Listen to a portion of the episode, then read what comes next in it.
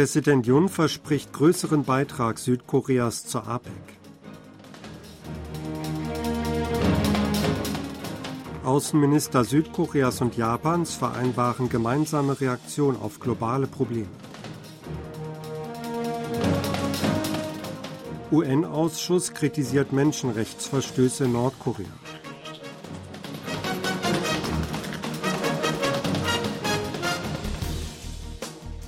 Präsident Yun Song-yeol hat einen größeren Beitrag zur asiatisch-pazifischen Wirtschaftsgemeinschaft APEC versprochen.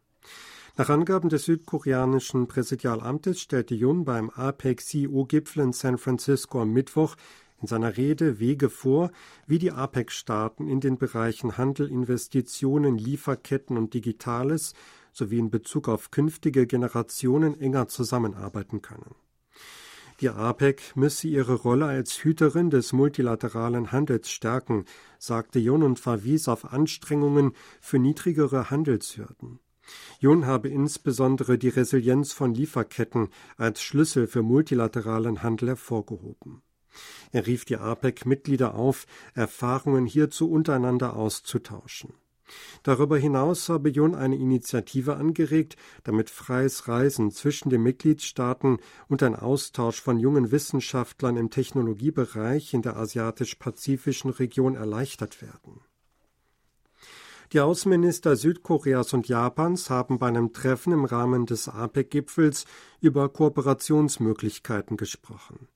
Wie das südkoreanische Außenministerium mitteilte, traf Minister Park Jin am Mittwoch mit Amtskollegin Yoko Kamikawa in San Francisco zu einem Gespräch zusammen. Beide Minister hätten über wichtige Angelegenheiten von beiderseitigem Interesse gesprochen. Vor allem einigten sie sich auf die Zusammenarbeit bei der Bewältigung globaler Probleme. Dazu zählen Nordkoreas Atomfrage, der Ukraine-Krieg und der bewaffnete Konflikt zwischen Israel und Hamas, erklärte das Ministerium. Südkorea und Japan seien auch darin übereingekommen, Gespräche über die baldige Abhaltung eines Außenministertreffens zwischen Südkorea, Japan und China fortzusetzen. Der dritte Ausschuss der UN-Generalversammlung hat mittels einer Resolution Menschenrechtsverstöße in Nordkorea kritisiert. Das Gremium verabschiedete am Mittwoch am UN-Hauptsitz in New York die 19. Resolution dieser Art seit 2005. Die Resolution wurde ohne Abstimmung im Konsens angenommen. Eingebracht wurde die Resolution von der Europäischen Union und ihr Wortlaut ist mit der des Vorjahres fast identisch. Neu aufgenommen wurden Formulierungen zur Zwangsrepatriierung nordkoreanischer Flüchtlinge in China. In der Resolution werden alle Mitgliedstaaten aufgefordert, den Grundsatz der Nichtzurückweisung einzuhalten, dies insbesondere angesichts der Wiederaufnahme des grenzüberschreitenden Verkehrs. Auch die Einhaltung des Übereinkommens gegen Folter und andere grausame, unmenschliche oder erniedrigende Behandlung oder Strafe, auch bekannt als UN-Anti-Folter-Konvention, wird darin mit Blick auf nordkoreanische Flüchtlinge gefordert. Die Resolution wird im kommenden Monat in der UN-Generalversammlung eingereicht. Südkorea wird wie im vergangenen Jahr auch als Co-Sponsor fungieren. Nordkorea hat der neulich vom dritten Ausschuss der UN-Generalversammlung angenommenen Resolution zu Menschenrechten in dem Land heftig widersprochen. Der nordkoreanische Botschafter bei den Vereinten Nationen Kim Song kritisierte beim Treffen des Gremiums am Mittwoch die eingebrachte Resolution. Es stelle eine Provokation und Verschwörung der USA dar, dass jedes Jahr ein Dokument bestehend aus Lügen und Erfindungen vorgelegt werde. Bei nordkoreanischen Flüchtlingen handelt es sich um Menschen, die geflohen seien und Familien hinterlassen hätten, nachdem sie in ihrem Vaterland Verbrechen begangen hätten, behauptete Kim. Der dritte Ausschuss verabschiedete die Resolution dennoch, und zwar ohne Abstimmung im Konsens. Russland, China, Syrien und Venezuela beteiligten sich zwar an dem Konsensverfahren, teilten jedoch die Position mit, sich der Resolution nicht anschließen zu wollen. Nordkorea hat Südkorea und den USA mit aggressiveren militärischen Schritten gedroht.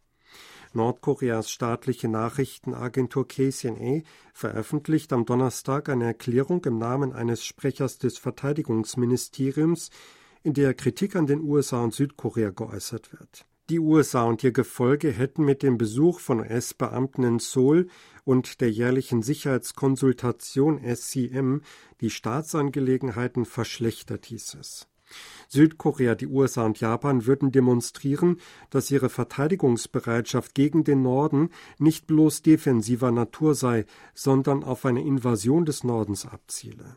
Unter anderem wurde auf Änderungen am Plan Seouls und Washingtons von 2013 für eine maßgeschneiderte Abschreckung Bezug genommen.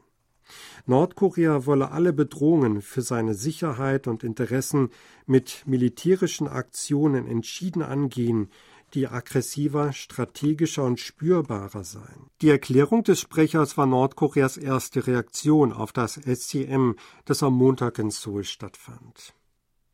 Nordkorea und Russland haben im Anschluss an ihre Gespräche über Wirtschaft, Wissenschaft und Technologie ein Protokoll unterzeichnet.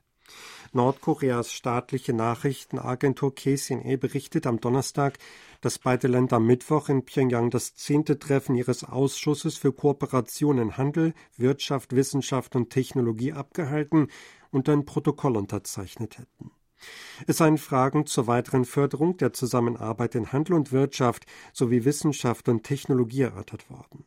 Dies erfolge im Einklang mit der Anhebung der nordkoreanisch-russischen Freundschafts- und Kooperationsbeziehungen in eine neue strategische Höhe, so KCNA. Der nordkoreanisch-russische Ausschuss ist ein Beratungsgremium auf Ministerebene und war zwischen 1996 und 2019 neunmal zusammengetreten. Die russische Delegation für das zehnte Treffen des Komitees war am Dienstag in Nordkorea eingetroffen. In Südkorea hat heute die jährliche Reifeprüfung stattgefunden. Die Hochschulaufnahmeprüfung konnte an rund 1200 Prüfungsorten landesweit abgelegt werden. Zu Beginn der im koreanischen Sunnun genannten Prüfung mussten Aufgaben im Fach Koreanisch bearbeitet werden. Anschließend folgten die Prüfungen in Mathematik, Englisch, koreanischer Geschichte und Wissenschaft. Die fünfte und abschließende Prüfung in einer weiteren Fremdsprache ging um 17.45 Uhr zu Ende. Ein Unterschied im Vergleich zu früheren Jahren war, dass sogenannte Killerfragen nicht mehr gestellt werden durften. Außerdem herrschte erstmals wieder keine Maskenpflicht, nachdem die letzten drei Sunnung-Prüfungen wegen Covid-19 unter verschärften Hygienebedingungen durchgeführt worden waren. Die Testergebnisse werden am 8. Dezember bekannt gegeben. Südkorea ist erneut in den Vorstand der UNESCO gewählt worden. Das südkoreanische Außenministerium teilt am Donnerstag mit, dass Südkorea für eine fünfte Amtszeit in den Exekutivrat der Organisation der Vereinten Nationen für Bildung, Wissenschaft und Kultur gewählt worden sei. Die Entscheidung sei am Mittwoch bei der 42. UNESCO-Generalkonferenz in Paris gefallen. Die neue Amtszeit läuft von 2023 bis 2027. Südkorea ist seit 1987 im UNESCO-Vorstand vertreten. Einzig in der Amtszeit von 2003 bis 2007 war das Land nicht Mitglied in dem Gremium. Der Exekutivrat der UNESCO ist das wichtigste Entscheidungsgremium. Das Gremium unterbreitet Vorschläge für wichtige gesellschaftliche und verwaltungstechnische Angelegenheiten und trifft diesbezüglich Entscheidungen. He Gyu-yang ist als einzige südkoreanische Künstlerin in die jährlich im November vom deutschen Wirtschaftsmagazin Kapital veröffentlichte Liste der 100 wichtigsten Gegenwartskünstler aufgenommen worden. Auf der Liste Kunst Kompass von Kapital sei Yang auf Platz 93 gelandet, teilte das Korean Art Authentication and Appraisal Research Center mit. Der Kunstkompass gelte als das renommierteste Ranking der Gegenwartskünstler. An der Spitze der diesjährigen Rangliste steht der deutsche Maler Gerhard Richter. Er behauptet seit 20 Jahren die Spitzenposition. In der Rangliste der 100 Stars von morgen, eine Liste der bemerkenswertesten Künstler dieses Jahres, wurde die koreanische Installationskünstlerin Mire Kate Hers E aufgenommen. Der Kunstkompass wird durch den Vergleich von mehr als 30.000 Künstlern in der Welt anhand der Anzahl der Einzel- und Gruppenausstellungen in bedeutenden Kunstmuseen, der Beteiligung an wichtigen internationalen Kunstveranstaltungen sowie der Anzahl wichtiger Auszeichnungen ermittelt. Sie hörten aktuelle Meldungen aus Seoul, gesprochen von Sebastian Ratzer.